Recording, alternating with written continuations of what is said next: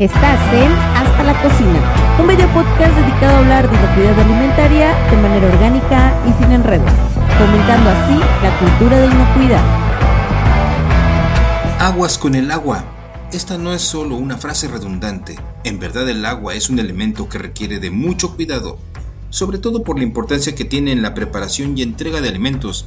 Tan solo en nuestro canal ya hemos hablado de este tema anteriormente y todavía da para más. Consideremos tan solo el hecho de que es un vector de contaminación muy importante y que su análisis microbiológico y físico-químico son clave para determinar su calidad.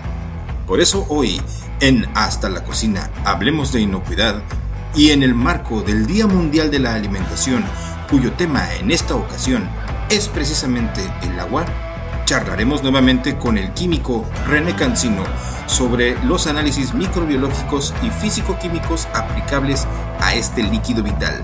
Como siempre, te invitamos a visualizar o a escuchar este episodio que seguramente despertará tu interés. Hola, buenos días, buenas noches, buenas tardes. Siempre el orden para mí es distinto.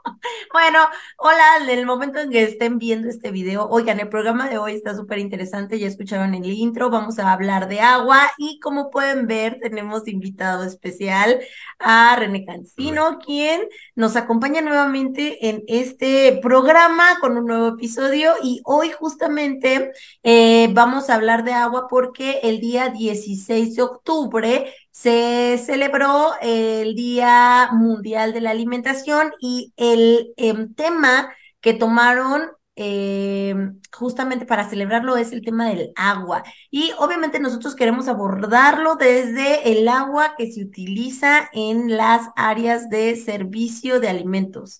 Entonces, René, gracias por estar aquí. No sé si quieras saludarnos, presentarte nuevamente para quien no haya visto el episodio anterior y no haya escuchado tu biografía, pero claro que sí, vuélvenos a contar quién eres, qué haces, a qué te dedicas. muchas gracias, muchas gracias y gracias por la invitación. Este, un gusto volver a estar aquí platicando con ustedes. Eh, ahora con el tema de agua, que además es, es muy intenso. Bueno, mi nombre es René y este, eh, bueno, pues en mi, en mi haber, pues este, soy químico de alimentos,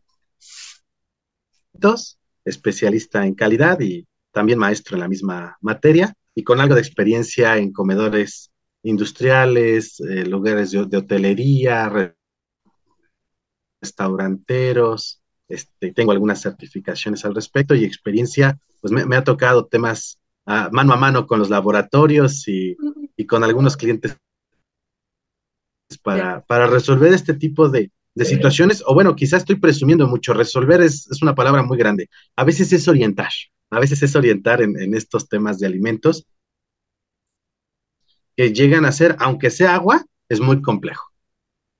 Justamente a veces vemos como que el agua es eh, uno de los, eh, tal vez de los puntos Híjole, es que no, aunque pudiera decir que pudieran creer que es de los puntos menos relevantes, no, yo creo que todo el mundo sabe que el agua es de los puntos más importantes y a veces de los más difíciles de controlar porque no siempre de la cocina depende el control del suministro de agua, simplemente a ellos les dan una instalación con agua, pero el control no depende de ellos. Entonces, Juanito, ¿te encantaría o te gustaría más bien arrancar con este tema, por favor?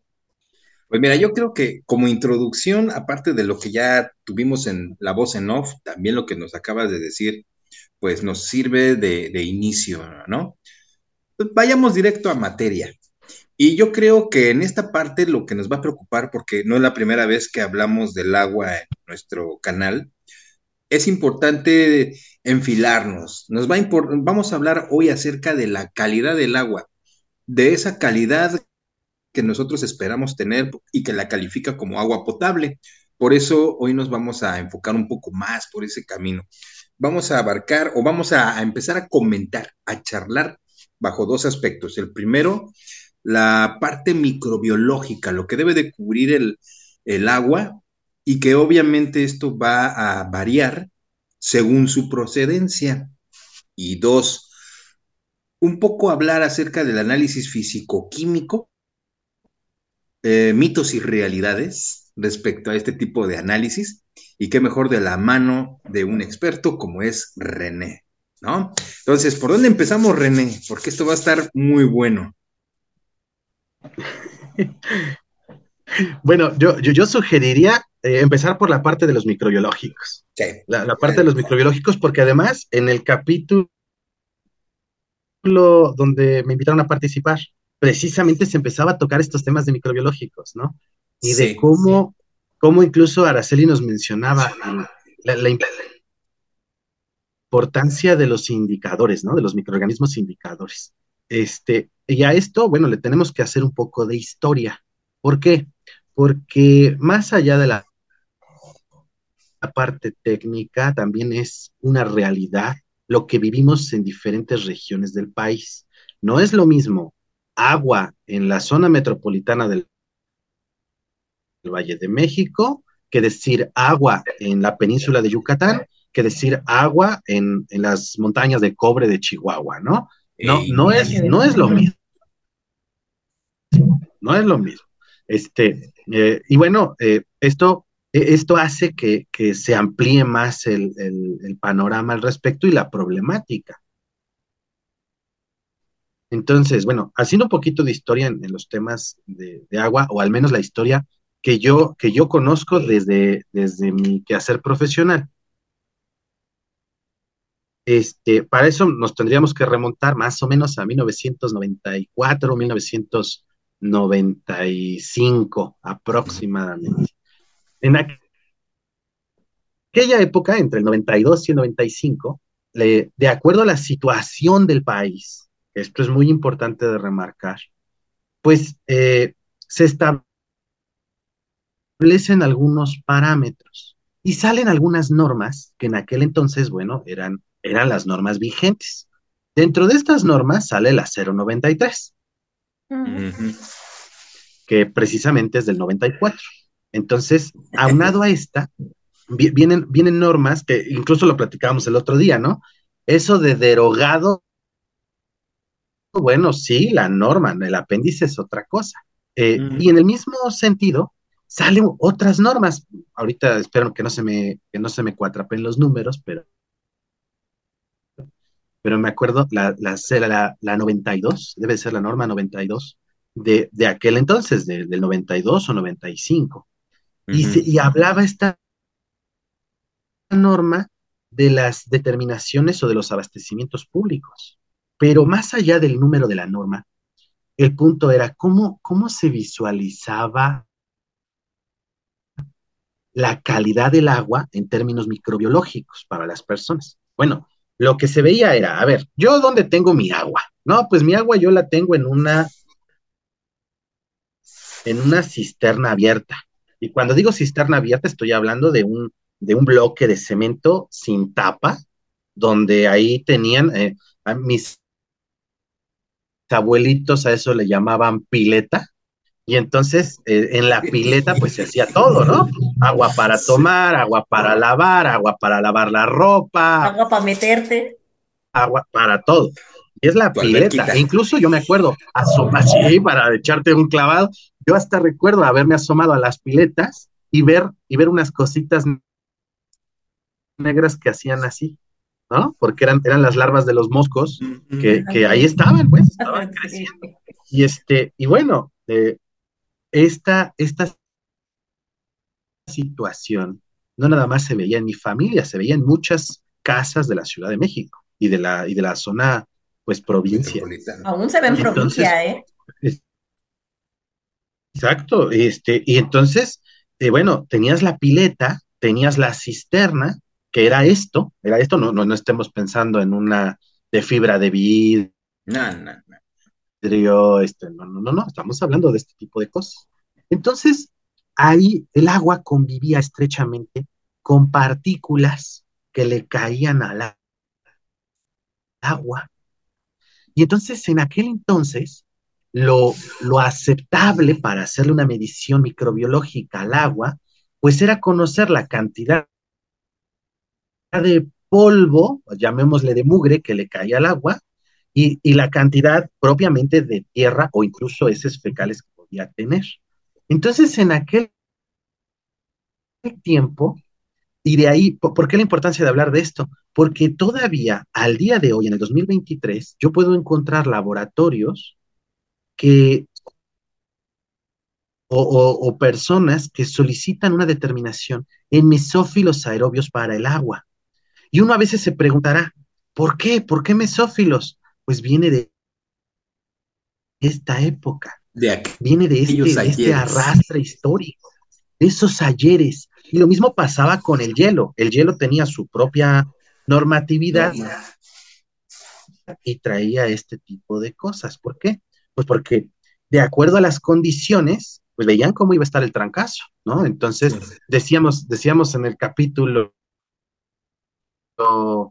que, pasamos la otra ocasión de laboratorios, este, bueno, ¿cómo saber qué, qué determinación le voy a hacer a un alimento? Bueno,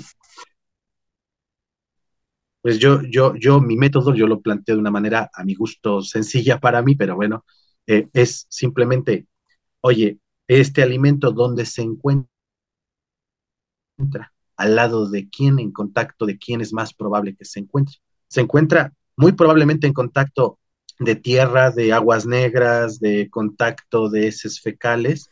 Bueno, pues por supuesto vas a buscar que, que se determine un microorganismo que represente muy bien el entorno en este grupo, coliforme fecal.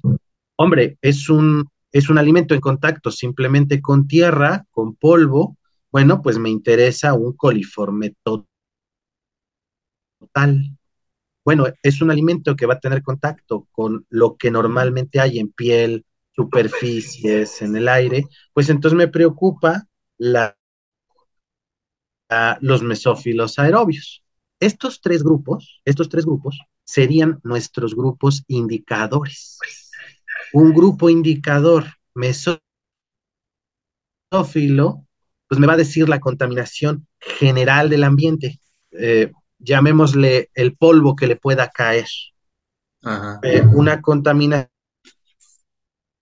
ya más hacia la tierra, estoy hablando de coliformes, ya son los oscuritos, son los darkies, y un grupo especial de darkies, pues los coliformes eh, fecales, ¿no?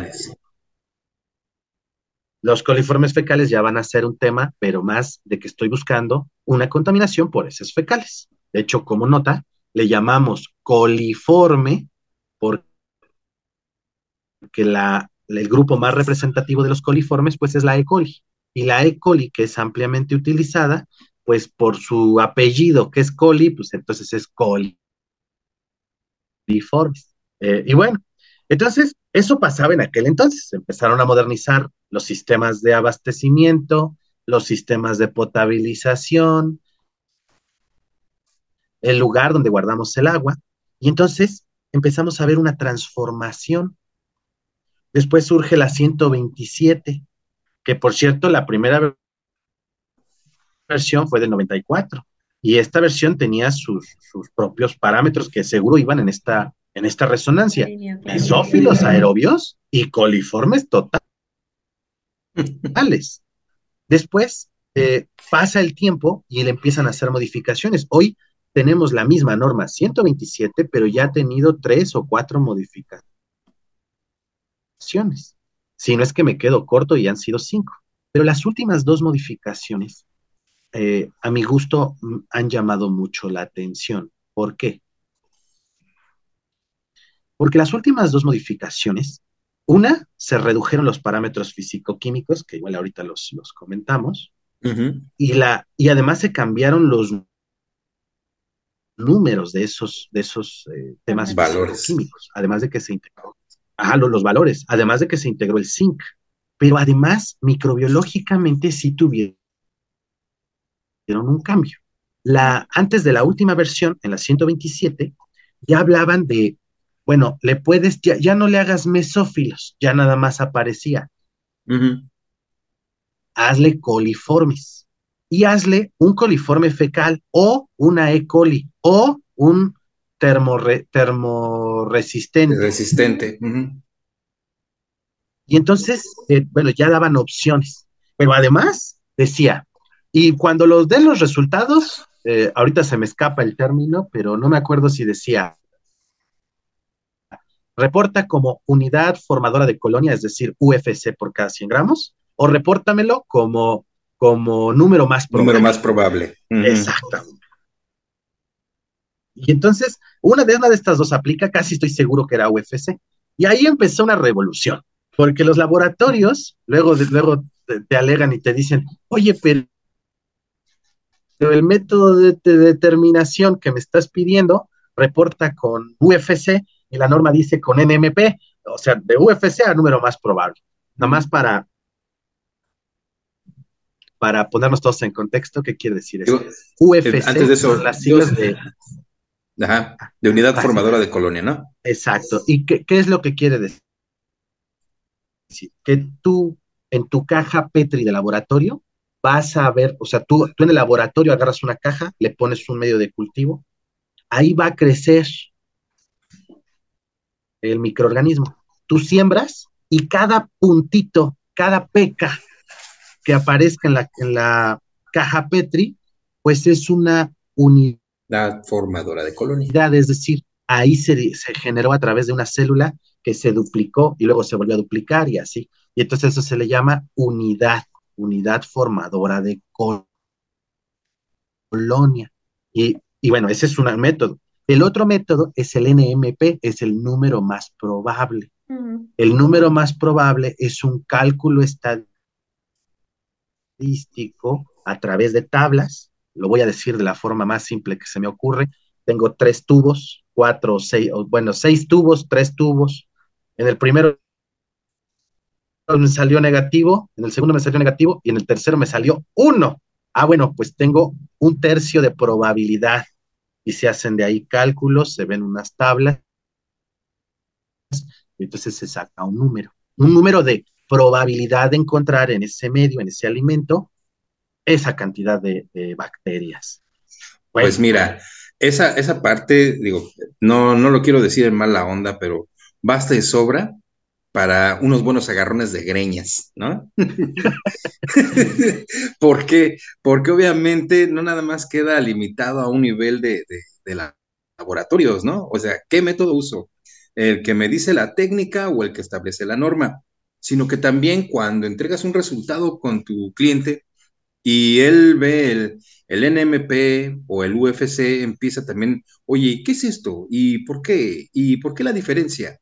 Incluso si la norma establece como valor de referencia una unidad y luego, ah, ya se arregló mi cámara, y luego aparece eh, este, el otro eh, reportado como resultado, dice, bueno, entonces, ¿cuál es cuál, no?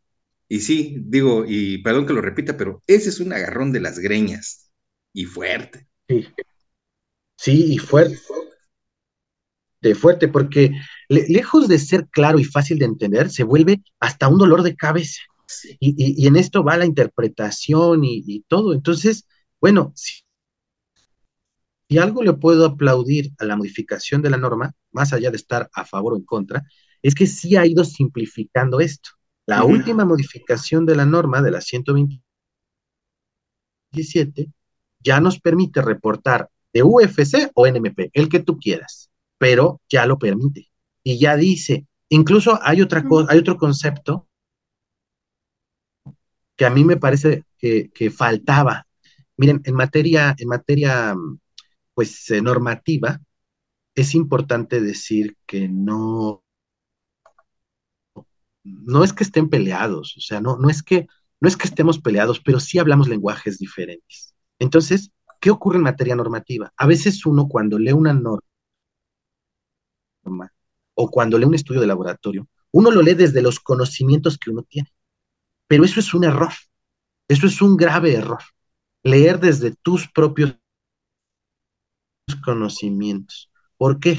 Porque la norma misma, la ley misma, define lo que es o debería definir lo que es cada cosa, no lo que tu gran sapiencia dice. No, eso no es así. Entonces, luego cuando yo leo una norma, me da la idea de que solo por leerla y por, tener una cultura grande, ya puedo interpretarla o entender lo que dice. No, para muestra un botón, lo que el otro día explicábamos de la carta de amor, ¿no? Este, algo tan simple como, pues mira, es una carta de amor y ya, no te compliques. ¿Y dónde termina y dónde empieza? Pero cuando entra mi propio conocimiento y me hace ruido, me juega una mala jugada. ¿Y por qué les digo esto? Porque hasta la última modificación de la norma, la norma no definía con claridad el que era un coliforme, un coliforme fecal. Entonces, solo sabíamos que eran darkies y llenábamos los huecos con nuestro conocimiento diciendo, pues son darkies y ya, ¿no? Pero no, la norma, la nueva modificación de la norma dice, ojo, ¿a qué le llamo yo ley, yo norma? ¿A qué le llamo coliforme fecal? Ah, y eso sí es una diferencia muy grande. La norma no está diciendo, yo tengo toda la razón del mundo. Te está diciendo, lo que tú sepas es parte de otra historia. Yo soy la ley y yo te estoy diciendo que es así. Entonces, ya da una luz de lo que están buscando. Ahora la norma dice, el coliforme fecal es el organismo eh, tolerante a la temperatura, termotolerante.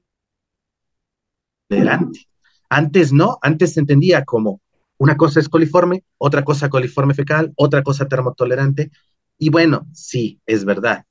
Se le llama termotolerante a todos los, los microorganismos a 45 grados pueden seguir fermentando el ácido láctico sin problema. Y esos son los coliformes fecales. Pero no son las únicas características de los coliformes fecales. Es más, si ustedes buscan en San Google y ponen este eh, E. coli, les va a aparecer E. coli dentro del grupo de coliformes, les va a aparecer dentro del grupo de coliformes fecales, les va a aparecer. ¿Por qué? Porque tiene muchas facetas. ¿No? Entonces, bueno, al menos ya la norma ya dice, ok, ok, ok. Puedes reportar como NMP, puedes reportar como UFC y puedes reportar, pero con base a E. coli o a cualquiera del grupo coliforme fecal. Ah, bueno, pues ya, ya como laboratorio, ya dice uno, bueno, a ver, E. coli, Salmonella, Klebsiella, Citrobacter y Enterobacter. Estos son los grupos de coliforme fecal. ¿Y por qué analizo estos? Porque lo que yo estoy buscando en el agua no es, no es la contaminación de mesófilos, que si bien la puede tener, el mesófilo per se no va a ser su medio de cultivo el agua para reproducirse y hacer lo que quiera. Pero el, el perdón, el coliforme fecal sí puede indicarme, por eso es un indicador, sí me puede indicar que hay una posible contaminación por excremento, que es lo que realmente me interesa, porque yo quiero reducir riesgos. Entonces, eh, bueno, puedo encontrar coliformes totales en el agua. Bueno, pues si tu cisterna es de concreto con, una tapa que nada más la, la, cubre así, hay polvo por todos lados y aire, claro que vas a encontrar coliformes totales. Oye, ¿voy a encontrar mesófilos? Claro que voy a encontrar mesófilos, igual para el hielo, pero no debería, no debería encontrar coliformes fecales de estos cuatro grupos. Entonces, eh, mientras antes estaba relacionado por las condiciones donde se almacenaba el agua, hoy que se esperaría que la exigencia es mayor y que cada vez tenemos menos condiciones en este, en este sentido, bueno, pues me, enfoco en los riesgos, me voy por el coliforme fecal. Fecal. Mm. Por eso, en tema microbiológico es así, con coliforme fecal. Ok. Y obviamente esto ha sido por la misma evolución, como nos mencionas, respecto al almacenamiento y distribución del agua. Incluso me hiciste pensar en aquellos ayeres, en el tipo de tinacos en casa de habitación que antes se tenían, que por ejemplo antes eran de asbesto y ahora ya son plásticos. No sé si ustedes recuerden que sus azoteas tenían estos como tinacos tipo de cemento, pero que eran de asbesto. Entonces, Ajá. ¿De asbesto? Sí, sí, sí.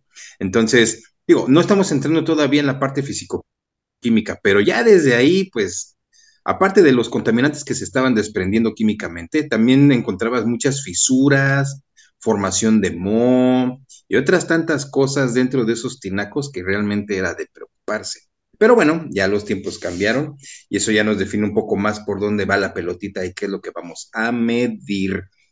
Sobre todo lo que comentas. ¿Qué pasó ahora? No, no, no, no échale, échale, échale, de una vez. Oye, hablando justamente de esos parámetros que te está marcando la nueva versión de la 127 y que uno de ellos ya nos aclarabas el punto con respecto a E. coli y coliformes termotolerantes, por ahí menciona otro que es Yardia. Ese microorganismo, eh, yo no recuerdo haberlo visto antes, sino hasta, hasta esta última versión. Y además viene una nota por ahí que te dice cuándo sí y cuándo no hacer la determinación de ese microorganismo.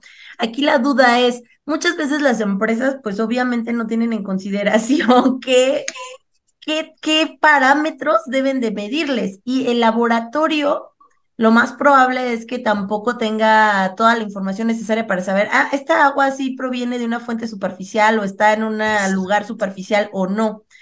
Por lo regular, yo no he visto análisis o en los últimos meses no he visto ningún análisis que lo contenga. ¿En qué momento sí se tiene que solicitar? ¿En qué momento no?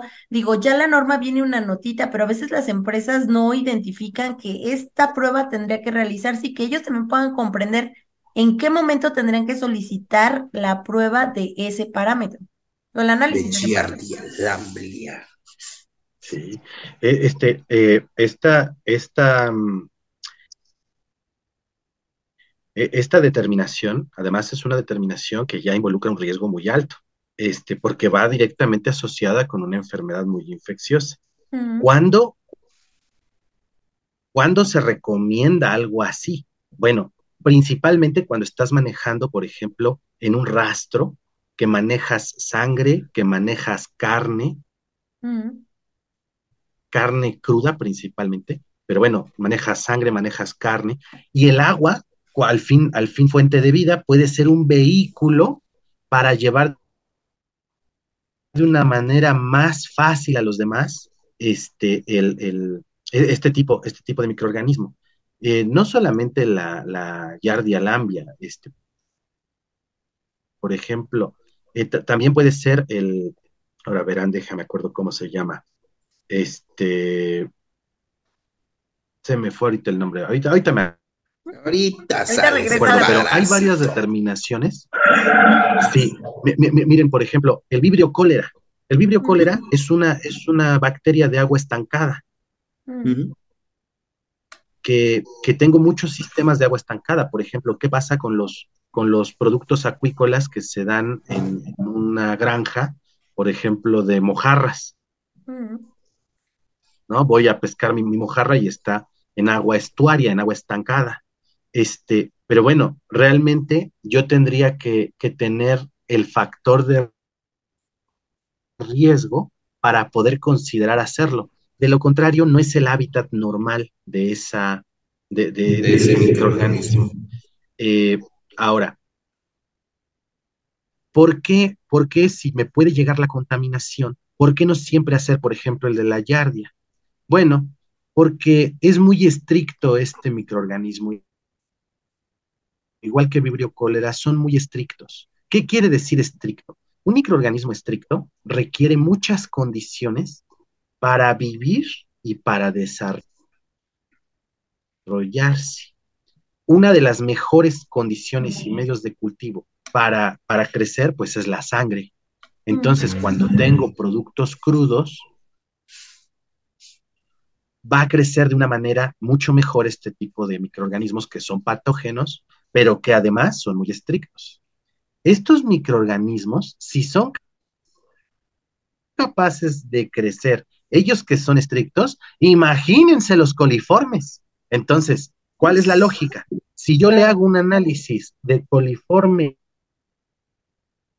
fecal a un agua que no tiene un proceso de rastro, que no tiene un proceso de agua estancada, que no tiene este tipo de contaminaciones, entonces puedo asumir que menos va a crecer este tipo de patógenos. ¿Sí me explico? Es decir, este, para que para que aparezca un estricto, el que no es estricto crece muchísimo. Entonces tú determina este que es que con tantito crece y si lo encuentras, ahora sí tenle miedo a que aparezcan los otros patógenos. Ok, entonces, lo que nos estás diciendo. Y la otra condición sería. Ah, ya, perdón. Eh, lo que nos estás diciendo sería que en, un, en una primera pista yo observaría una presencia muy fuerte de un coliforme fecal y eso me daría ah, la sospecha de que también puedo llegar a encontrar este protozoo, ¿no? Que es la, la yardia. Esa sería una. Segunda, yo entendería que también deberíamos de poder conocer o identificar cuál es nuestra fuente de surtimiento de agua. Y obviamente, si yo vivo en una alcaldía de la Ciudad de México y estoy conectado a una red de surtimiento como pudiera ser el, sistema Cuchamala, eh, podría o no determinar medirlo o no debido a, que supongo yo que la procedencia está más controlada, a que si yo estuviera en otro tipo de, de entorno, en otro lugar, en un municipio, y también considerando no solo la fuente de surtimiento, sino los vecinos o la actividad productiva de la región. ¿No? Pero siento que eso es más complicado y es como un poco más inmediato ver cuánto me está saliendo de, de, bichos termotolerantes en mi análisis. Exacto. Sí, yo, yo, creo que, yo creo que tendría que uno que ir por pasos. Primer paso, vamos a suponer que estoy en un, en un lugar totalmente rural, donde no tengo filtro, donde, etcétera, etcétera, ¿no? Bueno, el primer paso es cuestionarte qué me llega, de dónde viene. Y ponerte a investigar qué te llega, de dónde viene. Ponerte a investigar. Hoy día el acceso a la información es muchísimo más amplio que antes. Entonces, investigar de dónde viene. Y ya que investigué de dónde viene, entonces yo, yo tomar la responsabilidad y decir, bueno, a ver, este, primero voy a hacerle un análisis de un indicador. Le voy, voy a ver cuánto coliforme total, pero sobre todo cuánto fecal tiene. Puede tener una cantidad de coliforme total, me va a dar una idea de cuánta mugre trae el agua. Pero coliforme fecal, ¿me debería de aparecer cero o me debería, debería de aparecer muy poquito? Si me aparecen esas condiciones, puedo asumir que con un filtro es suficiente y no va a pasar nada. Pero si desde ahí detecto que la cantidad es grande, entonces ya empiezo a preguntarme, ah, caray. ¿Qué hay ahí? Puede haber protozoarios, puede haber amibas, puede haber otro tipo de bacterias, puede haber de todo tipo. Y entonces cada vez voy preocupándome más por, por, por qué medidas voy a tomar para evitar riesgos.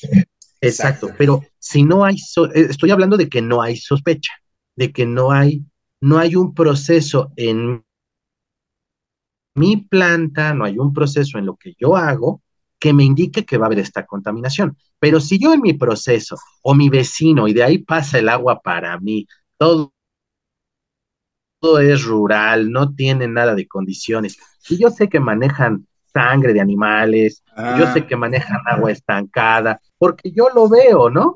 Bueno, sí. pues si yo lo veo y yo sé que lo manejan, pues sí, no, no estaría nada mal que hicieras, además del coliforme fecal para irlo monitoreando, tomaras una yardia.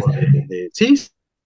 De bichito. Sí, este, vale la pena. Pero, pero ocurre bajo esta respuesta.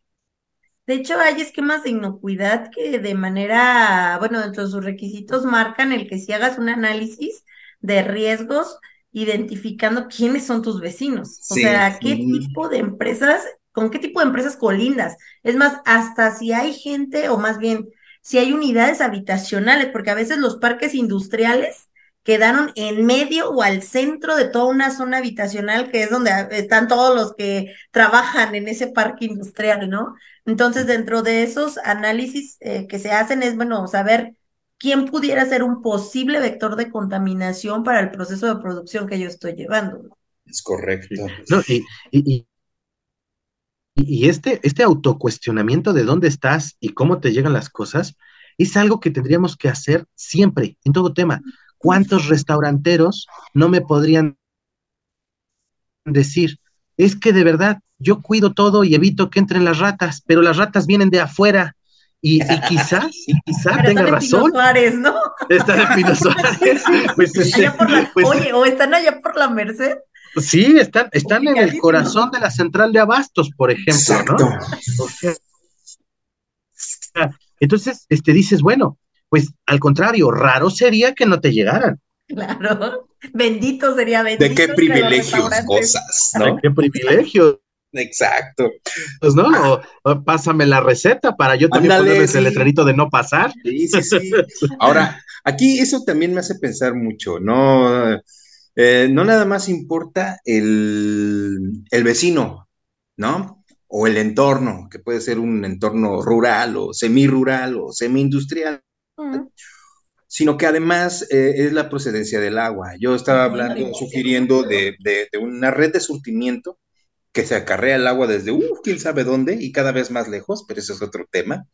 ¿Y qué tal cuando es agua de pozo? Tenemos agua de pozo es un pozo que se va a alimentar precisamente por manto freático, por, por lluvias, por absorción en tierra, y que además en la zona en la que tú te encuentras tienes ranchos ganaderos, por ejemplo, o tienes este, ranchos lecheros. Entonces, ya eso de antemano va a, darte a ti una pista, una pistota de que obviamente tienes que revisar mejor tu agua, ¿no? por el solo hecho de saber que tu agua sale de un pozo y que tienes ranchos lecheros en tu zona. Híjole, eh, ahí me sale a mí una pregunta, René, que no sé si es cambiar mucho de tema porque nos saldríamos de lo microbiológico para ir a lo físico. No, bueno, sí, a la parte de metales pesados. Es que el hecho de cuando estás hablando de pozos, hay, hay, factores que empiezan a mover en tu mente que dices, bueno, probablemente microbiológicamente, la ubicación en la que se encuentra, tal vez no tenga tanto problema, pero y tal vez te encuentras problemas de metales pesados. ¿Cómo actuar sobre eso? Creo que también es otro de los puntos que tú marcas o indicas, o sea, tenemos que definir claramente cuál es la fuente y sobre eso determinar cuál es el nivel o posible riesgo que pueda existir en el agua que estamos utilizando. Sí, Sí, sí, sí, sí, Araceli. Yo creo que, yo creo que de entrada el mensaje debe de ser claro para todos. Lo primero que tienes que hacer es autocuestionarte, no, no puedes estar pensando que, que solamente tu proceso empieza desde tu puerta y termina ahí y, estás en una, en una cajita, ¿no? O sea, no, no, no podemos, no, no, podemos pensar eso. Y te, no sé si te ha pasado que muchas empresas piensan que todo empieza tenemos que ir más allá. Exacto, o sea, hay veces que a mí me han tocado visitas tanto de la autoridad como de organismos de certificación que luego se me clavan mucho, pero mucho en el tinaco que tengo, en el filtro que tengo, en la cisterna que tengo, pero tendríamos realmente que observar cómo viene y qué hago, dónde mato el problema, ¿no? Sí, claro. Eh, y, y, tiene que empezar por el cuestionamiento. Miren, eh, eh, yo, yo, les puedo compartir de, experiencias que he tenido, que he tenido en la industria, y a mi mente de inmediato se me vienen tres, tres estados de la República. Uno es Querétaro, otro es Guanajuato y otro es Baja Por la, por, la, por, la, por la experiencia que, yo, que a mí me ha tocado vivir. Porque y, yo les puedo platicar. Yo lo único que veo en Querétaro es que agua no hay. pues imagínate cuando por fin llega todo lo que arrastra, ¿no es cierto? Pues, pues, es que, es que justamente pensando en esta cajita, en esta cajita de, todo, hasta que no aparece en mi ventana, no existe, este, tenemos que ir más allá. Sí, y, y, ni siquiera tengo que ser yo, ni siquiera me lo tienen que creer. Métanse a internet y denle en internet estudios de agua de, del lugar donde estoy. Es situación del agua del lugar donde estoy. Yo les hablo de Querétaro y Guanajuato porque, y, bueno, Baja California Sur, porque en algún momento me tocó a mí eh, participar de hacer análisis y de, y de ver con algunos clientes que tenían que dar o servicios de alimentación o plantas de alimentos para, para proporcionar alimentos propiamente, y uno de los temas que tenían que ver era el agua, ¿no? Y me encontraba con muchos temas. Y entonces un día se me ocurrió meterme a, internet y buscar. Bueno, si ustedes hoy buscan en internet, les puedo apostar lo que quieran a que van a encontrar a ocho columnas en internet. El 75% del agua en Querétaro ya está contaminada. El, el, probablemente el sesenta y tantos por ciento del agua en, en, en Baja California Sur está contaminada. Y no lo digo yo, lo pueden buscar en internet. En, Guanajuato, en Guanajuato la historia es la misma. ¿Y quiénes hacen esos estudios? Busquen en internet la Universidad Autónoma de Querétaro, la, la Universidad Nacional Autónoma de México, o sea, casas serias diciendo, he hecho estudios y esto está de este tamaño. Oye, Ahora, pero es, es, esa agua de, de uso del uso normal cotidiano de cualquier persona, de esa agua estamos hablando, el agua que llega de la red pues municipal a nuestra que Sí, ¿eh? Sí. Mira, eh, un paréntesis. Ahorita que menciona. Eh, vaya. Eh, es rápido. Ahorita ya que menciona a este René, estados del país como Guanajuato, no voy a decir municipios para que nadie se sienta aludido, pero yo he visto en la población civil cómo su, el esmalte de sus dientes se deshace. Así se deshace, tienen los dientes bien maltratados. Como muy típico de los estados del Bajío, ¿no? Sí, sí, exacto, porque, ¿y por qué? Es por la calidad del agua. Es que es la calidad del agua. Sí, entonces, eh, por ejemplo, a mí, a mí, a mí lo que me ocurrió con, con la experiencia que tuve tanto en Querétaro como en Guanajuato fue porque, porque, bueno, fue primero por un, por un evento casual, que no tenía nada que ver con andarle buscando un contaminante al agua. Ok. Pero de ahí se disparó y empecé yo a cuestionar y autocuestionar, y fue cuando empecé a encontrar horrores. ¿Qué fue lo que pasó? En estas regiones, o bueno, en cualquier estado de la República, te das cuenta que hay un tema con el agua, cuando de pronto avientas una cubeta de agua, esta se seca y te deja una mancha blanca. Cuando lavas una olla y te deja lágrimas, es decir, una estela blanquizca en paredes, mesas, utensilios, luego están limpiando las cucharas y todos los utensilios porque les queda esta, esta placa y la gente cree que es porque está sucia. No, es que se secó el agua y el agua, ¿qué quiere decir esta parte blanca? Que viene muy dura, que está llena de... sus minerales que, que, son minerales y no, no son buenos, eso no es buena señal. Ahora, necesariamente es malo, bueno, habría que investigarlo, pero, pero no me da un foco normal, o sea, el agua no tiene por qué venir así, si no es agua de mar, ¿no? Bueno, pues a mí me pasó eso. Y, y además, nada más como dato cultural, ocurre otro fenómeno. Las personas estamos acostumbrados a que agarras un puñito de detergente, se lo echas a la cacerola y hace un montón de espuma. Porque si tiene mucha espuma, entonces limpia bien. Y esa es una, es una creencia que tenemos muy arraigada. Entonces, imagínense qué sucede en, en los estados de la República o en alguna zona donde tengamos agua muy dura. El agua salada inhibe la formación de burbujas. Entonces, echas un puño, le echas dos puños, le echas tres puños y ahora sí ya medio empieza a hacer espuma. Pero entonces la cantidad de contaminante por detergente y jabón que le estás aventando al drenaje, pues ahora es dos o tres veces más grande. Entonces se hace una bola de nieve.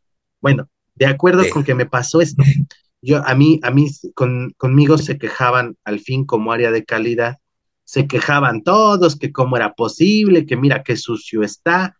Y yo llegaba a los lugares y decía, ¿sucio? ¿De dónde lo ven sucio? Ah, pues lo que veían eran esas lágrimas, esos, esas manchas blancas. Y entonces yo decía, no, por favor, esto no es sucio, esto es al contrario. Están pecando de, limpios. Pero, pero al final del día era una, una, imagen desagradable. Sí, entonces como, era tiene implicaciones, ¿no? O sea, la gente puede ver de primera instancia que es una mancha que no es agradable, pero ya viéndolo en números también, algo que mencionas del jabón es una realidad y también pasa con los detergentes. Es lo que iba a decir. A, Ara le urge decir es que, se el detergente. Ese parámetro de dureza de agua disminuye importantemente la efectividad de un eh, sanitizante. Entonces tienes que estar gastando más y de forma directa estás tirando más producto. Sí. Mira, de hecho, vale la pena perdón, es rápido, vale la pena mencionar que no nada más no trabajan bien un químico y no exclusivamente un desinfectante, sino también un detergente o jabón. O sea, realmente no solo no sueltan espuma, sino que no van a trabajar de, la manera más eficiente posible. Cabe también mencionar que esas, esas manchas de sarro que se le hacen a las superficies de algunos utensilios, con el tiempo se vuelven costras. Y cuando se vuelven costras, ahora sí van a reservar ahí actividad microbiológica.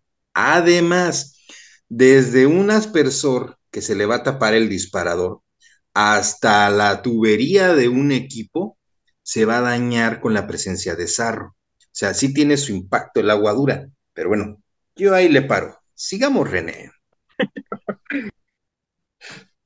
Sí, y fíjate que ahorita me, hiciste acordarme de, ya, me estoy dando cuenta que me he metido con problemas del agua también en Guadalajara y no, hombre, un montón de lados. Oh. Pero, pero, pero sí, sí, sí, sí me acuerdo, sí me acuerdo que a raíz, a raíz de este tipo de, pues, de observaciones, empezamos a investigar o empecé a investigar y me empecé a encontrar reportes de las universidades donde se hablaba de la calidad del agua, de los metales que se podían encontrar. Ahora, nada más como, como dato que ahorita me, hizo acordarme Juan, eh, por ejemplo, el, el, sarro que se forma. El problema del sarro que se forma es que no sabes qué tipo de, sal es. Todo fuera como el ácido carbónico, que es lo que normalmente se forma en, los, en el agua, ¿no? Entonces tenemos, tenemos agua y tenemos una mezcla ahí con ácido carbónico y al final del día este, es un ácido, un ácido débil, pero es un ácido. Pero no es la única sal, puedo tener eh, cal, es hidróxido de calcio, y si yo tengo cal o presencia de hidróxido de calcio, hidróxido de magnesio eh, en el agua, lo que puede estar sucediendo es que sea un agua no ácida, sino un agua básica. Alcalina. Seguramente cuando hacemos el, kit de la detección de cloro residual en el agua, hemos visto que en el kit de cloro dice adicione ácido cuando pasa de 7.8 o de 7. de 7.7, una cosa así. Lo normal es que el, agua se encuentre en 7.6 de pH. Pero si este pH incrementa hasta llegar a 8.2 en adelante, pues es un agua muy básica y eso es peligroso. ¿Por qué? ¿Por qué va a ser peligroso? Bueno, más allá de los cálculos renales que se te puedan formar, este, cuando tú agregues cloro al agua, ese cloro se va a inactivar porque el principio de la, del hipoclorito de sodio es un ácido débil. Entonces, si tú tienes una base y tienes un ácido débil, pues se neutralizan. Y si se neutralizan, no estás desinfectando. Y luego me llegaban a mí restaurantes, hoteles, comedores y me decían, oye, pues es que le agregamos cloro, me hicieron análisis microbiológicos, yo lo hice, yo lo vi, yo estuve ahí cuando tomaron la muestra y salió mal la muestra. ¿Qué está pasando? Bueno, a veces tendríamos que ver si el agua no está contrarrestando mi, mi cloro. Tengo una duda. Mira, es, es plantearte una situación. A ver, hay, hay empresas que por su tamaño son chiquitititi, es más una persona en su casa que se dedica a hacer algo súper artesanal y lo vende al público. Y obviamente a veces no tienen el recurso para estar haciendo pruebas microbiológicas, ¿va? Eh, y, y, a veces tampoco saben de todo este tema de microbiología, ¿no? Pero por ahí alguien les dijo, pues hazte tu prueba de cloro residual y ya con eso la armaste. La pregunta aquí es, Bastaría para ese tipo tal vez de empresas que apenas van iniciando con sus temas de inocuidad o que apenas van iniciando con controles, que por lo menos se aseguren que hay cloro residual o considerarías que tomaran las dos mediciones, cloro residual y pH. ¿A cloro residual y qué otra? pH. pH. Ah, y pH. Ok. Yo lo que recomendaría siempre, sobre todo que es una empresa pequeña, es efectivamente las dos. Ajá. Eh, ahora, ¿cuál es, ¿cuál es la ventaja del kit de cloro residual? Que trae el número de pastillas parejo, tanto de pH como de cloro residual. O sea, ya al comprarlo ya le trajo dos por uno, ¿no? Este, pero en el, en el caso del pH, a lo mejor yo lo que les diría es, no necesito hacerlo diariamente. A lo mejor lo, primero lo hago diario, después lo hago una vez por semana o una vez cada 15 días, porque la alteración del pH es mucho menos probable que una alteración de cloro. Entonces, o menos inestable. O, menos inestable. Exacto. Entonces, yo, yo lo, haría como en un inicio para tomar decisiones. Si el, si el pH del agua me da un pH básico, entonces no puedo usar cloro como método de desinfección. Tengo que utilizar otra cosa. Yo soy ultra recontra fan de utilizar el cloro, pero, pero eh, si tengo un agua que no me da el pH ácido que yo necesito y yo no puedo adicionar ácido al agua porque, eh, bueno, para eso se requieren condiciones especiales, cálculos, para una empresa pequeña sería, sería un poco complejo. Bueno, entonces puedo buscar otra alternativa. Existen hoy día jabones que ya son desinfectantes pero también existen algunos otros tipos de químicos. Son más caros, desafortunadamente. Son más caros, pero existen. La plata coloidal. Las sales cuaternarias. las sales cuaternarias de amonio. Y no son accesibles, ¿no? tal vez como que vayas al súper y te vendan sales cuaternarias, no es tan simple. No, pero plata coloidal sí. ¿No? Ahora, paréntesis, algo que dijo uh, ahorita um, René, ¿no? O sea, no tengo los medios ni las condiciones adecuadas para aplicar un ácido al agua y que de esta manera trabaje mejor mi químico. Es una manera de decirle a nuestra audiencia, niños, no jueguen con química, por favor. Si su agua sale de tal manera, no anden haciendo hechizos y no malentiendan la explicación que nos está dando nuestro invitado el día de hoy. No, fíjate que aquí lo que a mí me interesa es obviamente el, es que sí hay muchas empresas que apenas van dando los primeros pasos en temas de inocuidad, que apenas están identificando cuáles son los controles que deberían de tener y lo último en lo que se centran es tener que tomar muestras para hacer pruebas microbiológicas, ¿no? A veces eso no lo tienen ni siquiera considerado en sus presupuestos. Eh, pero sí deben de tener cierta seguridad de que el agua que están utilizando, y aunque obviamente no va a ser agua de ingrediente, pero que sí es un agua que utilizan para lavar sus mesas de trabajo, sus utensilios, pues no sea un vector de contaminación.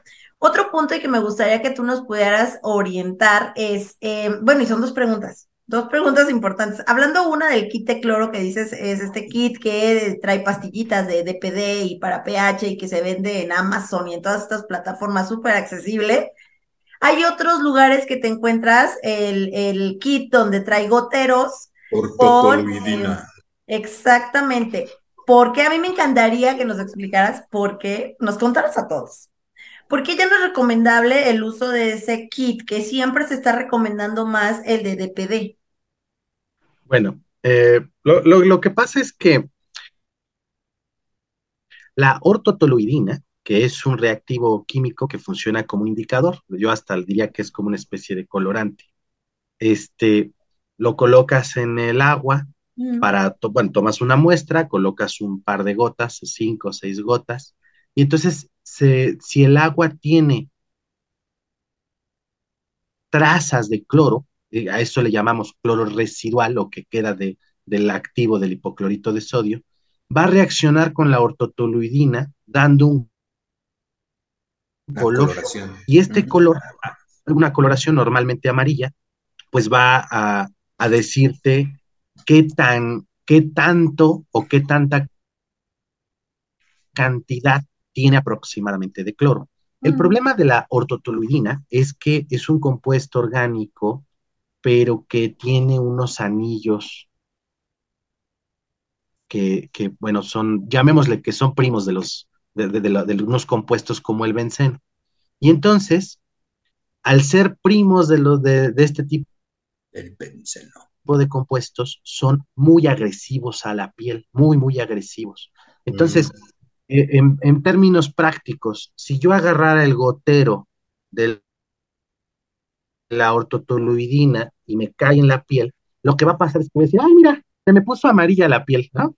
Y, y ya, ¿no? a ese, a ese nivel eso pasaría. Pero al ser benceno, genera muchos radicales libres, compuestos muy agresivos para la piel. Cancerígenos. Y, estos compuestos son cancerígenos y teratogénicos. Entonces, en algún momento la Organización Mundial de la Salud dijo, oigan, están utilizando para alimentos en todo el mundo un compuesto derivado o que, o que es primo hermano de los anillos de benceno y que le va a caer en la piel a la gente y que, y que luego capaz que se lo toman porque no lo dosifican bien. No, no, no, no, no manchen, no, se, pasen de veras. No, sí. Y entonces lo clasificaron como, como, como cancerígeno y de ahí vino la prohibición, ¿no? Eh, como, como, dijo, como dijo el gran médico Paracelso, la dosis diferencia un tóxico de un medicamento. Exactamente. pero nuestro deber es buscar la mejor opción.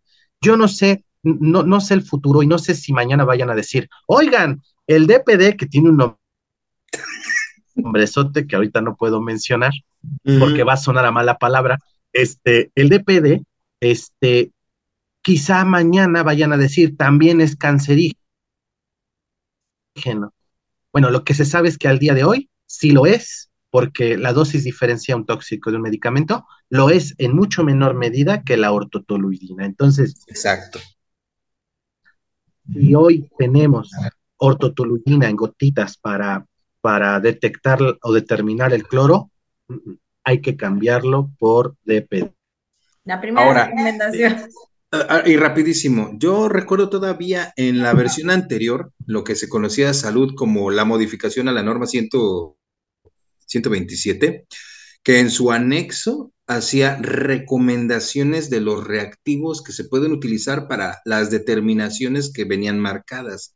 Y yo recuerdo que en ese anexo sí se, no se negaba o no se prohibía el uso del aorto, pero sí se indicaba o se recomendaba que se usaran las pastillas de DPD, ya sea uno o DPD1 combinación con dos para hacer esas determinaciones. Entonces, esto sí es un tema porque hay algunos establecimientos que se quedaron ahora sí que a la antigüita y que siguen trabajando con la ortotoluidina y, se les hace la recomendación, ¿sabes qué? Ya actualmente existe un químico menos agresivo con el que puedes trabajar y no, no, yo quiero estarte, está bien, mátate. ¿no? Pero entonces, aléjate de mí. Sí, sí, sí, eh, eh, y, no solamente lugares donde preparan, bueno, son alimentos al final del día, pero plantas, plantas de purificadoras de agua donde llevas tu, tu garrafón para rellenar y, como, pues, para, para consumo, tienen ortotoluidina, porque además es muy barata contra el DPD. Te compras por poco, relativamente poco dinero, un galón de ortotoloidina, ¿no? Entonces, este, lo, utilizan porque es, es barato, pero, pero, efectivamente va a generar un problema. Ahora, no, no quiero defender el que, el que se pueda presentar que para la determinación en la norma se describa el uso de la ortotoluidina. No, no, no, no, no, no, no es, no es defender lo indefendible, es solo que eh, la norma norma sobreentiende que esa determinación es para laboratorio, en condiciones de laboratorio, manejo de laboratorio. Ah, bueno, pues ahí sí pueden utilizar la ortotoluidina, pero tienen otras condiciones para evitar, pues vaya, desde que ya tienen guantes, manejo, buenas prácticas, pues evitan esto. Que fíjate que en el pasado, y te estoy hablando de hace 20 años más o menos, eh, si había un área de calidad que además contara con un laboratorio, tenían su, su frascote de ortotoloidina y, que decían, oigan, pues ya no gasten, yo les resulto su ortotoloidina en sus goteritos en cada comedor para que sigan haciendo sus pruebas y todo. No, no manches, no lo andes distribuyendo así. Pero bueno, son prácticas que por fortuna cada vez son más raras. Ahora, ¿cuál es tu pregunta número dos, Ara? Pregunta número dos y también para pues, un consejo para las empresas que van empezando y que eh, sí buscan tener conocimiento acerca de la calidad de agua que les llega. A mí me ha tocado ver empresas donde acuden a las instituciones de gobierno que controlan la calidad de agua de suministro público y solicitan los análisis que hacen al agua, a las fuentes de agua. Aquí lo interesante es saber, em, y bueno, que se les pueda explicar a las personas la razón de, o la importancia que puede tener este documento pero que este documento no quiere decir que ya les eh, asegura que la calidad que salió de, eh, o más bien de la calidad del agua que salió de su, de su, de su toma, es la calidad con la que se tomó la muestra de ese análisis, porque normalmente dicen, oye, pero es que yo sí tengo mi análisis, mira, aquí dice eh, la empresa de gobierno que tiene nombre distinto para cada municipio, que mi agua es ok, pues sí, pero de la fuente donde la tomaron, o sea, eso es un recorrido enorme de hasta que llegó a tu casa o que llegó a, al sitio donde estás tú, ¿no? Es importante que también la gente pueda identificar eso y por qué sí es bueno y bueno, y por qué eh, no podemos considerarlo como una palomita el que tengan ese tipo de registro. Sí, yo, yo creo que es una práctica muy buena porque ya estás hablando de alguien que se cuestiona de dónde vienen estos recursos y cómo llegan estos recursos. Entonces, es una práctica uh, definitivamente buena. Ahora bien, ¿es todo el camino? No, se requiere adicionalmente tener otros pasos. Por ejemplo, eh, eh, yo ya sé que mi agua viene de allá, viene responsable, también hay que decirlo con todas las letras, si el, si a través de las instancias de gobierno ellos tienen esa infraestructura, hombre, este, de verdad es, es, una, es una bendición. Ellos ya te están frenando un montón de cosas. Viene el agua lo mejor posible, pero si además tú ya hiciste ese paso, ahora tienes que hacer el cuestionamiento de, ¿y cómo estoy yo, no? Porque bueno, si mi agua llega a una instalación de asbesto, o, qué tal que llega a un contenedor de, de, de, ¿cómo se llama esto? De aleación galvanizada, ¿no? O ah. llega a un, este, a un, a un contenedor en muy mal estado. Este, entonces, bueno, pues va ahí a arrastrar mayor número de problemas. Entonces, eh, eh, tiene uno que despertar y, y, voltear a ver esto y decir, bueno, ¿de dónde viene? Y ya que llega a dónde está. Exacto. Ahí, ahí, ahí hay un punto muy importante porque, bien dijiste, ya alguien se preocupó del agua que va a llegar a mi establecimiento, a mi inmueble. Pero ya que llega a mi inmueble, ahora tengo que verificarlo yo. Y lo primero también es evaluar el estado y condición en la que se encuentran mis almacenes de agua, vamos a llamarles así. Que no nada más nos vamos a limitar a un tinaco, sino que estamos hablando de una cisterna. Y si esa cisterna únicamente es de cemento planchado en su interior o cuenta con un recubrimiento y en qué estado se encuentra ese recubrimiento. No nos vamos a meter ahorita en temas de mantenimiento y limpieza de cisternas, porque ese es otro boleto, pero sí, esto me llevaría a una pregunta que tenía reservada. Un establecimiento que está empezando, como lo que nos comenta Araceli, ¿dónde debería de empezar a monitorear? No puedo yo decir que nada más sería un solo punto, tendrían que ser diferentes puntos, pero sí o sí, ese punto debe de incluir mis almacenamientos de agua, o sea, mi tinaco, mi cisterna. No sé si tú ahí estés de acuerdo. Bueno, como, como a mí me preocupa, sobre todo pensando en los que son chiquitos, los que están empezando, o aquellas empresas familiares que son pequeñas, entonces, aunque yo tenga mi cisterna, mi tinaco o, lo que ustedes quieran, yo mi primer punto de muestreo sería a pie de olla. ¿Por qué a pie de olla? Mm. Porque ese es el agua que ya sale directamente para consumo de las personas. Yo empezaría ahí. Si ahí no encuentro ningún problema, entonces me puedo permitir en la siguiente ocasión que le haga un análisis irme más atrás, porque yo ya sé que hay no el producto final sale Entonces en el siguiente, exacto, el producto final sale bien, me aseguro mm. que mi cliente esté a salvo, e incluso yo también, porque pues yo de ahí tomo el agua. Sí. Entonces, una vez que sale bien, me permito ir más atrás porque los recursos son finitos. Entonces, tengo, tengo un, nada más puedo hacer un análisis porque no me alcanza para otra cosa. Ok, hazlo a pie de olla. Salió bien, vete atrás. ¿Dónde atrás? A lo mejor a la cisterna. Eh, a lo mejor antes del filtro, no sé, depende de, la situación de cada quien, pero, pero me iría a la cisterna o me iría antes del filtro, pero, pero bueno, eh, lo haría así, de, de adelante hacia atrás. Qué buena recomendación, ¿eh? Para que así, de esa forma, también nuestra audiencia, si es que está planificando este tipo de monitoreos, desde una simple verificación de cloro residual o de pH hasta un análisis microbiológico, tenga una buena referencia de hacia dónde dirigirse o cómo empezar para obtener, digamos, una medición que en verdad le funcione. Y yo creo que es muy buena recomendación esa parte. Sí, ahorita que, decíamos de, cómo llega el agua, ¿no? Bueno, eh, sí, e, es verdad, en, el país y bueno, en todo el mundo, la calidad del agua es un problema. Y ojalá y tuviéramos el, el agua 100%. A veces lo que se hace es evaluar los riesgos. Eh, ya les digo, lo podemos investigar a través de universidades, estudios estatales, etcétera, etcétera, ¿no?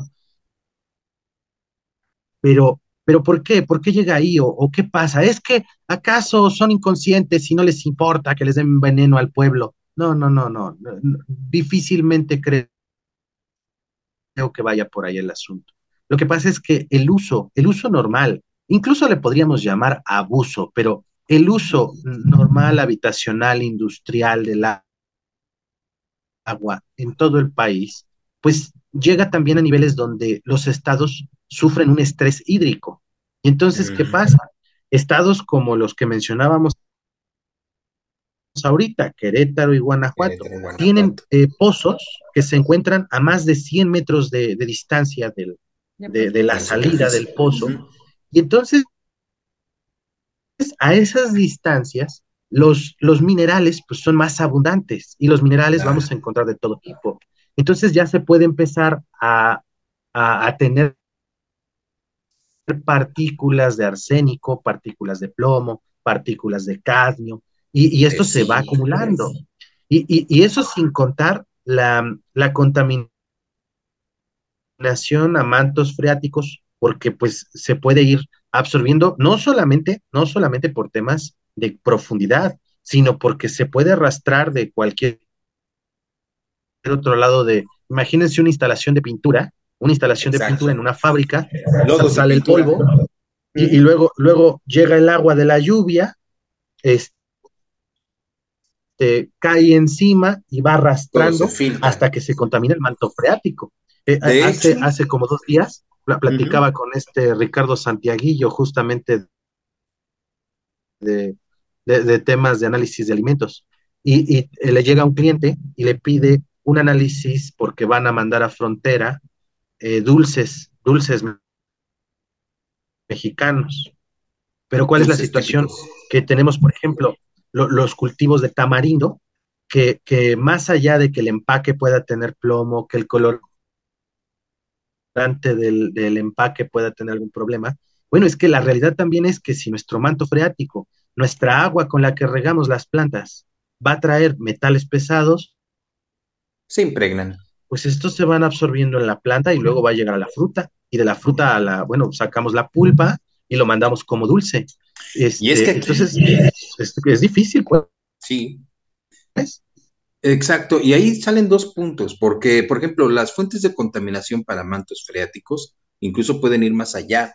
¿Por qué? Porque si hay un derrame químico de lo que tú quieras directamente en el sustrato, o hay una descarga, digamos, eh, consciente de, este tipo de, sustancias, eso también se va a filtrar, ¿no?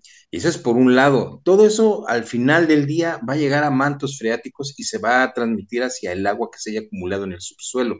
Ahora bien, por otro lado, esto también nos dice otro punto. Em, debe de tomar en cuenta nuestra audiencia que un método de desinfección en microorganismos va a ser el calor, pero el calor no va a eliminar la contaminación química que vamos a encontrar en el agua. Y ese es otro aspecto que debemos tomar en cuenta porque eh, toda esa contaminación química que quedó en, nuestro líquido, ahí va a quedarse, ¿no? Ahí va a mantenerse todas esas partículas suspendidas. Difícilmente vamos a reducir mucho su presencia hirviendo el agua, ¿no? Va a ser un, elemento que ahí se va a quedar. Pero bueno, nada más quería apuntar ese par de puntos. Ok, oigan, yo creo que este tema del agua sí tiene muchos vértices, obviamente, pero eh, yo creo que vamos a ir redondeando un poquito para ir cerrando el programa. Creo que uno de los puntos y de los más importantes que se tocó en este episodio, obviamente, es la actualización de esa norma, que es la norma 127 que aplica para el agua potable. Eh, existe otra norma que es la norma correspondiente al agua, que ya es agua de ingrediente, agua purificada, pero yo creo que habrá otro momento para hablar de esa norma porque tiene también mucho fondo, mucho de dónde tocar. Em, lo que sí nos gustaría eh, redondear es justamente el tema de eh, no en sentido, lo escuchaba por ahí con alguno de los ingenieros que en algún momento fue nuestro invitado, no es entrar en pánico o no es poner en pánico a la sociedad con respecto a esta situación de estrés hídrico, pero sí hacer conciencia con respecto a los usos, em, los usos que tenemos del agua, ¿no? No solo eh, como personas eh, a pie, que obviamente todos hacemos uso del agua, sino en el servicio de alimentos. A veces hay lugares, a mí me ha tocado ver lugares no de servicio de alimentos, más de fabricación y tal vez no los que tienen contacto directo con alimentos, sino forman parte de la cadena de suministro, que aún no tienen identificada la necesidad de tener almacenes de agua porque en sus mentes aún no existe esa situación de estrés hídrico. Cuando a mí se me hace súper extraño que estando en México, en cualquier parte del país, ya hay situaciones que detonan que viene una crisis de agua y que deberán de estar preparados para tener almacenes de agua porque aunque no se preparen alimentos ahí, tienen que ejecutar procesos de lavado y desinfección, porque forman parte de la proveeduría, es más, hasta por simple o mera higiene de la gente, ¿no? Que vaya al sanitario y se tenga que lavar las manos. Ahora, eh, los que sí están ya dentro del servicio de alimentos, también me ha tocado ver la industria de limpieza, estas empresas que se dedican a venderte químicos, también cómo han implementado tecnologías para hacer un uso más eficiente del agua para los procesos de lavado y desinfección. Creo que hacia allá deberemos de mirar un poquito los que estamos en este esquema. Obviamente hay empresas muy pequeñitas, empresas que son una, dos personitas, que sus procesos de producción son muy pequeños y obviamente no piensan en adquirir este tipo de equipos con tecnología alta y que hagan más eficiente el proceso, pero para aquellas empresas que sí hacen uso importante del agua, es más hasta entre los diferentes tipos de procesos, porque hay procesos que los trabajas meramente en seco y que es muy poco el uso de agua, pero hay procesos que son completamente húmedos y que tienes que estar haciendo procesos de lavado y desinfección de manera más frecuente, ¿no? René, a mí sí me encantaría que pudieras darnos orientación, consejos de uso más eficiente en las cocinas con respecto al agua,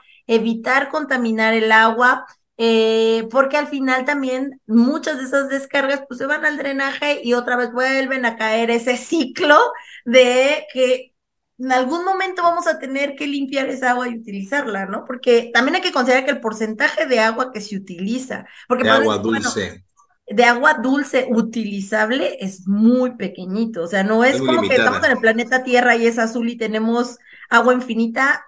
No es así. No, y, alguien va a pagar la factura. O sea, alguien va a pagar la factura desde. no, no creo, ¿verdad?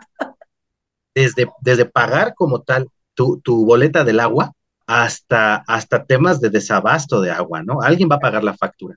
Eh, yo creo que recomendación hay muchísimas. Y a veces hay que apelar un poco a la creatividad de las personas. Miren, por ejemplo, ¿no? Yo, yo, yo me acuerdo en algún comedor industrial la máquina lavalosa, o sea, ya lo hace todo automático, e incluso tiene ciclos para parar, desaguar y volver a llenar, ¿no? Y los tanques, aunque hoy día ya tenemos tanques reducidos con las máquinas modernas, hay máquinas lavalosa que no son tan modernas, que son de grandes capacidades de, metros cúbicos o litros de agua, ¿no? Este, entonces, eh, a veces es un tema de, oye, ¿por qué no en lugar, al final del día es agua con jabón, ¿no? No, pues sí, es agua con jabón. Oye, pues en lugar de dejar que se super mega recontraensucie la última carga, la última carga no permitas que, se, que llegue a tal nivel de suciedad. Sácala. Y limpia el piso. Y, utiliza para limpiar pisos, por ejemplo. O, o, el patio de recepción de proveedores. El patio de recepción de proveedores, luego agarramos manguera y agarramos el detergente a todo lo que da. Cuando puedes recuperar esa agua que ya tiene detergente, aventarla al patio de, de proveedores de recepción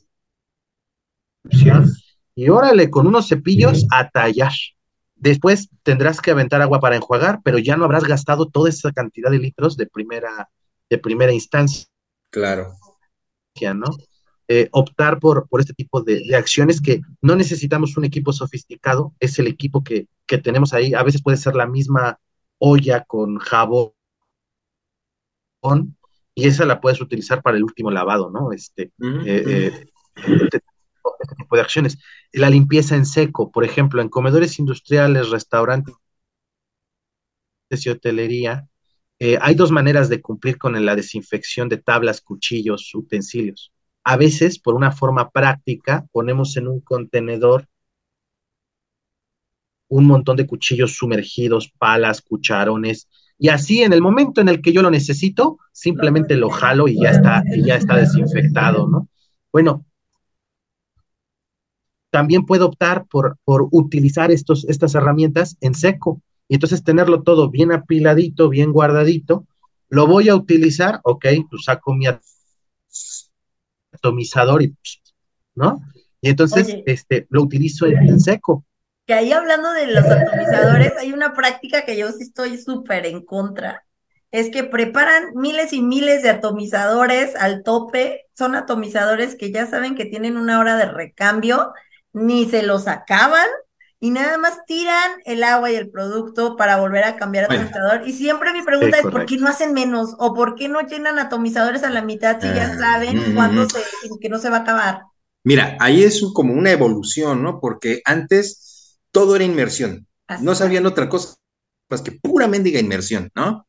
Además sabemos que en, en un contenedor para hacer inmersiones el tiempo de vida de esa solución, si es a base de hipoclorito de sodio, es muy reducida. Y si además lo utilizas, se reduce más. Dicho sea de paso. O sea, si no lo usas, te dura dos horas. Pero si lo usas, te dura mucho menos y tienes que cambiar. Y no usas uno, dos, cinco litros, usas 20, 30, 50 litros. Ahora bien, si pasas a las personas el aspersor, como está cerrada la botella, te da más horas de duración la solución. Y además, si lo aplicas, la aplicación puede reducir también consumos. Pero es muy cierto. Tú dices, oye, ¿por qué una botella de al litro la llenas con un litro y solo te acabas 100 mililitros, más o menos, ¿no? Y todo lo demás, ¿qué le haces? Ah, lo tengo que tirar porque me dijeron que lo tirara, ¿sí o no? Y es un desperdicio de agua. Bueno, una opción es esa, llénala a un tercio o a un cuarto de su capacidad, que no te vas a acabar más. Y detectas las áreas que sí lo consumen como cochambre. En cochambre ahí sí te lo acabas. Y ya para acabar, ¿quieres más fácil? Oye, no compres rociadores de al litro, chavo. Cómpralos de medio litro, cómpralos de un cuarto y te obligas a usar menos solución. Pero son estrategias que una tras otra, una tras otra, tú puedes ir implementando poco a poco para lograr ese ahorro. ¿Qué pacho? Y René, a mí me encantaría escuchar tu opinión acerca de otra de las técnicas que hacemos en cocina y que creo que es de las cosas, bueno, a mí me, híjole, me vuela la cabeza. Yo sí prefiero ser ahí su este, asistente mientras lo hacen para estarlos ayudando. Las técnicas de lavado de manos manteniendo la llave abierta todo el tiempo. A mí eso me causa un poco de horror, porque, mira, yo entiendo que cuando están en inspección probablemente tratan de hacerlo muy minucioso y se tardan más del tiempo que se tardan de manera normal. Quiero pensar que es así. Híjole, pero a veces se avientan unas técnicas de lavado de manos que yo nomás estoy viendo así del agua, el agua, cuántos litros de agua se están echando ahí y ni siquiera está siendo utilizada porque la están dejando correr, o sea, no está siendo utilizada para absolutamente nada. ¿Qué opinas de esa técnica de lavado de manos? Híjole. Te meto en aprietos, no lo sé. Como consultores e Es que, es, que es, es, es, una, es, una, es una balanza, ¿no? Este, ¿Qué, qué, qué, a, qué, a qué, qué pongo, a dónde le pongo la prioridad? ¿A dónde le pongo la prioridad? ¿Al eh, ¿Le pongo la prioridad al gasto de, agua? O, o, o, a la inocuidad? O, híjole, este es un problema. Yo creo que la mejor, la mejor recomendación que podemos hacer es, aparte de hacer la conciencia para el lavado de manos, la mejor recomendación es, por favor, invirtamos al menos en un... Actualízate. en una semiautomática. O sea, puedo tener una llave de esta donde llego y con la rodilla empujo la, la, el dispositivo y se acciona, se acciona, o de pedal, y entonces eh, ya, ya no les digo que es sensor, al menos, al menos de presionar con la rodilla. Esto, eh, esto mejora mucho el gasto de agua para el lavado de manos, ¿no? Sí, sí, claro, digo, ahorita no tengo presente el costo, pero pues bueno, una llave de rodilla pues ha de costar como... No, sí salen caras, pero mira. 1500, 1800 pesos. Entonces, bueno, sí, sí es un tema, pero, pero, pero, podríamos, podríamos servir, ¿no? O sea, de alguna sí. Mira, es incluso la recomendación que te hacen, por ejemplo, para el ahorro de energía eléctrica. ¿Qué te dicen? Oye, pues Cambia tus aparatos viejos por aparatos nuevos. Tan solo cambiándolos, actualizando tus equipos, ahorras energía, ¿cierto? También, ¿quieres ahorrar agua? Pues entonces actualiza tu equipo, actualiza tu mobiliario. Y como dices, si no un, sensor que lo hace automático, sí por lo menos algo semiautomático, que es a través de presión de rodilla o, o por otros medios mecánicos para, para evitar tanto tiradero de agua. Pero sí, nos queda claro que una, una medida muy buena es invierte en tu cocina y actualízala. ¿Qué piensan de estas mezcladoras que tienen palitos o palanquitas y que en distintivo H se utiliza un cepillo? Eh, que con ese cepillo te puedas ayudar de cerrar y abrir esa palanquita, que no directamente tenga que ser tu ¿Qué opinan al respecto? Pues que busquen otro modelo. Mira, para mí, para mí es válido. O sea, es válido agarrar la palanquita y, y, y, le pego, ¿no? Y, la cierro. Ajá, este, sí, sí. Este, pero eh, o sea, sí, sí se vale, o sea, sí, sí se vale al final del día si está desinfectado. Eh, yo lo único que haría es que le agregaría al paso de lavado de manos para poder hacer eso, que la primera lavada no es a mis manos, la primera lavada es a la llave de la, de la llave, pues, ¿no? Al, mango de la llave. Entonces, o sea, yo desde ahí lavo, evito la, la contaminación y entonces sí ya le pego con el, con el cepillo, que además debió estar en solución desinfectante. Pero este. Híjole, es que sabes qué. Pero bueno, eh, eh, se, seguiría apelando a invertirle. yo siempre pienso en opciones que pudiéramos aplicar, obviamente que no causen conflicto con el tema de inocuidad, pero es que a mí sí se me hace una barbaridad el agua que se tira, nada más en ese proceso. Digo, obviamente hay procesos que es justificable, hay otros procesos de lavado de verduras que a veces me llaman la atención de ¿por qué tienen que llenar tarjas tan grandes y van a lavar tan poco producto? O sea, ¿por qué no ocupar eh, recipientes más pequeños? ¿no? A ver, mira, Ahí no quiero ahondar mucho, porque ya nos pasamos de la microbiología del agua y el análisis físico-químico a procesos de limpieza. Y sí valdría la pena hacer un solo programa de eso. Yo solo te puedo decir que hay muchas formas de optimizar también tanto el lavado de frutas y verduras como el de la losa. Y un ejemplo rápido es no llenes la tarja. Probablemente, si tú regulas el flujo y pones una tipo regaderita en tu grifo de tu llave mezcladora, puedes lograr un enjuague a chorro de agua que gaste menos líquido y que te deje el producto limpio en vez de estar otra vez haciendo puras inmersiones.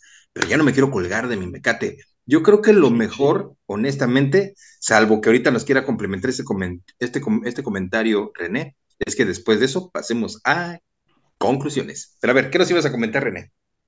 Sí, eh, ahorita rápidamente otras dos ideas. Eh, una que viene de la mano con la que acabas de decir, pero para ahorrar agua. Miren, eh, yo me acuerdo cuando tenía, estaba a cargo de varios comedores industriales, o bueno, de calidad en comedores industriales. Este, algo que yo exigía a mi gente en calidad era, no puedo llegar a una, a una instalación donde no vea que está graduado el, el, contenedor, la tarja, o Sea, todas las tarjas tienen que estar graduadas y tiene que estar calculado y diciéndole a las personas, aquí vale tantos litros y le tienes que echar tanto de cloro y le tienes que echar tanto de jabón. Y entonces eso permitía que la gente dijera, ah, pues mira, solo voy a lavar esto, pues lo lleno hasta aquí. Y, eso, eso ahorra, ahorra muchísimos Claro. Y la, otra que ahorita me acabo de acordar, también con, temas de, lavado y de ahorro de agua. Esto me pasó en Guadalajara. En Guadalajara, la, el agua de Guadalajara es muy dura, pero es una dureza principalmente por, por carbonato de calcio o por hidróxido de calcio. Y entonces te das cuenta porque la placa de sarro, en lugar de ser blanca, tiende a tener un color crema, un color beige. Este, este mm. color cafecito es, es característico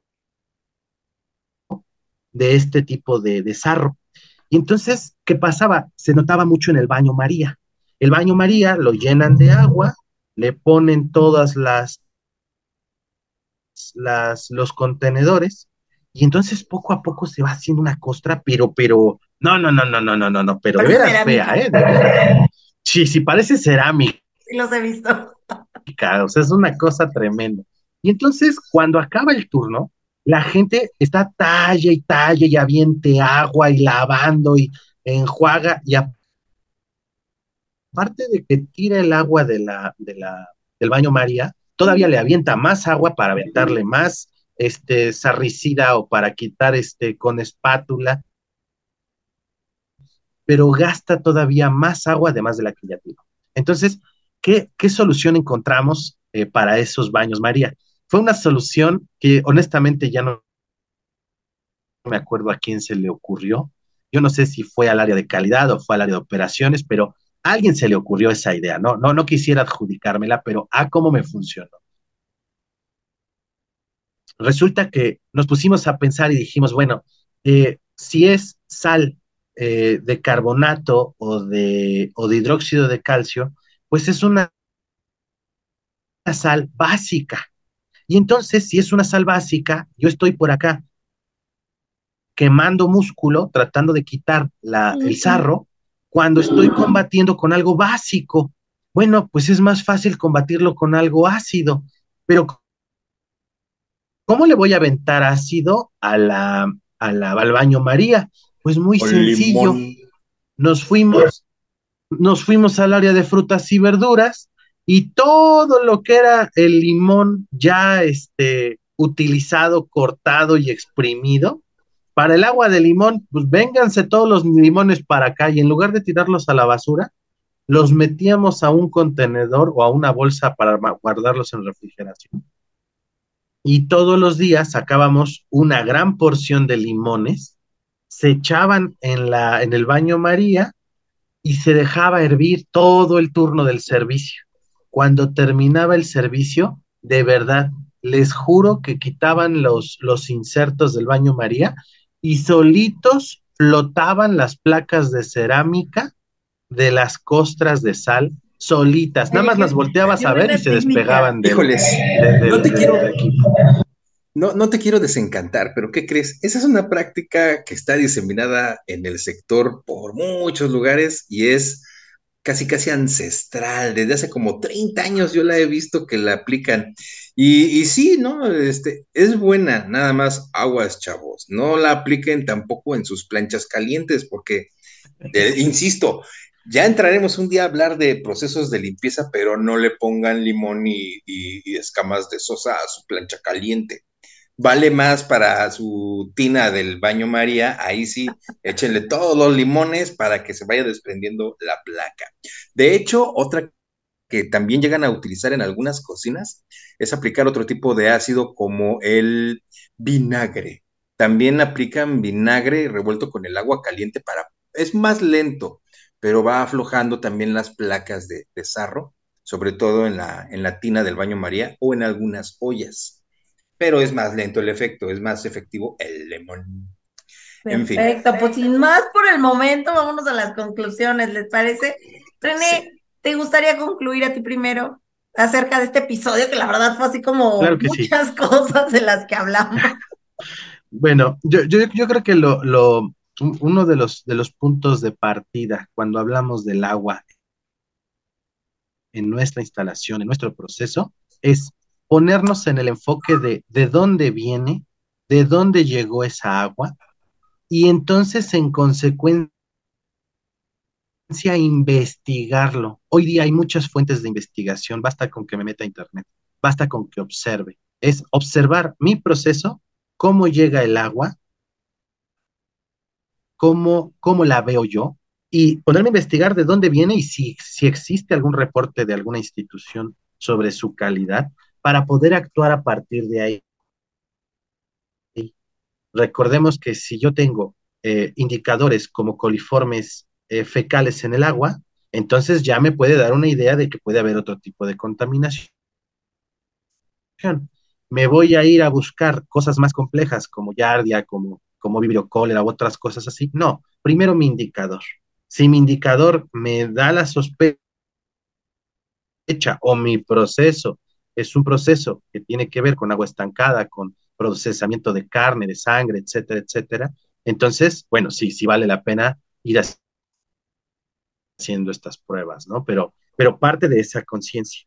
Y cada una de las acciones que tenga, incluso hablando de físico-químicos, tiene el mismo método observa de dónde viene, observa dónde lo guardas. Y si no tienes muchos recursos, pues empieza desde, desde adelante del servicio al cliente hacia atrás.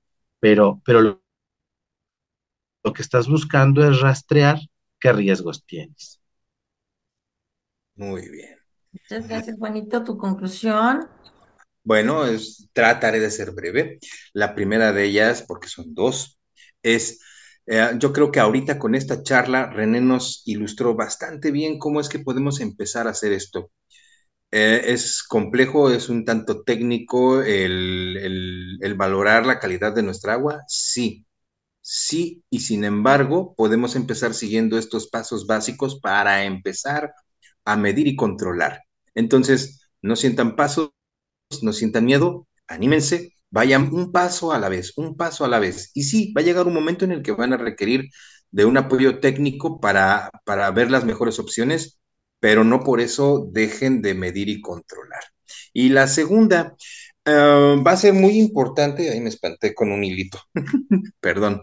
y la segunda, yo creo que de esta charla van a partir después otros programas todavía sobre el tema del agua, que no es van a limitar nada más a la parte de los procesos de limpieza o el ahorro de agua, sino de algo que también tenemos ahí pendiente, que son los trenes de filtración, los diferentes métodos de potabilización de agua y que sí, en algún momento ya los iremos abarcando. Y por último, ya nada más para concluir, de mi parte, eh, es muy importante verificar el tipo de calidad de agua de mi región o de mi zona para también no correr toda la batería de determinaciones físico-químicas que vienen establecidas en la norma, sino solamente aquellas que nos resulten representativas de acuerdo a la región donde yo me encuentre. Y con eso yo termino. Ok, creo que tocaré uno de los temas que ambos este, no tocaron porque ustedes fueron como muy amplios en, temas de la calidad de agua y los manejos de la misma, pero a mí sí me gustaría poder eh, hacer un poco de conciencia en el manejo y uso del agua, pensar en que sí estamos en un momento o en una situación en el cual este líquido se vuelve cada vez más escaso. Ya decía René, alguien tendrá que pagar la factura. de este tipo de, de escasez que, que, estamos teniendo el día de hoy y que aún no llegamos como al punto crítico, ¿no? Se viene seguramente peor, una peor situación con respecto a la escasez de agua. Al día de hoy, yo que estoy en Querétaro, sí se vive, porque agua casi no hay. Entonces, eh, cada vez los servicios son más caros. Digo, viéndolo desde el punto de vista como una persona común y corriente que, consume agua, ¿no? Pero ya viéndolo desde el uso de la producción o las empresas que sí requieren grandes cantidades de agua, habría que pensar qué tienen que implementar o qué tienen que considerar dentro de sus empresas para asegurar que tengan esa agua la suficiencia de agua la disponibilidad para no frenar sus procesos, ¿no? Y bueno, de mi parte sería todo. Muchas gracias por haber estado en este episodio. René, en serio, nos agrada, nos encanta que estés aquí compartiendo tu conocimiento con nosotros. Eh, esperemos se dé una oportunidad más. Sabemos que también eres un hombre muy ocupado, pero a nosotros nos encanta que nos acompañes aquí. Así que la puerta queda abierta para muchas invitaciones más, para que puedas acompañarnos y tocar temas, obviamente, de microbiología, que vemos que ese es tu fuerte y a veces es la debilidad más grande dentro de este sector, ¿no? Em, y bueno, eh, invitarlos, invitarlos, invitarlos a que se suscriban. Estamos a dos suscriptores de tener 500 personas en el canal y la verdad es que eso nos emociona mucho. Sabemos que 500 personas no son tantas, pero bueno, en este nicho la verdad es que para nosotros sí representa una cantidad considerable. Em, y bueno, eh, hacerles saber que tenemos la fanpage en Facebook, estamos en YouTube, estamos en Spotify, estamos en Evox. Eh, también subimos eh, contenido a TikTok y contenido a Facebook. Entonces, no duden en encontrarnos. La información siempre buscamos que esté al alcance de todos y obviamente todo esto con el objetivo de generar cultura de inocuidad. Muchas gracias, René. Muchas gracias, Juan. Gracias por haber compartido su tiempo y su espacio con nosotros. No, ¿de qué? Sobre todo René, que es muy ocupado este hombre. Ahora sí, a descansar. Nos vemos, chicos. Muchas gracias por todo. Bye.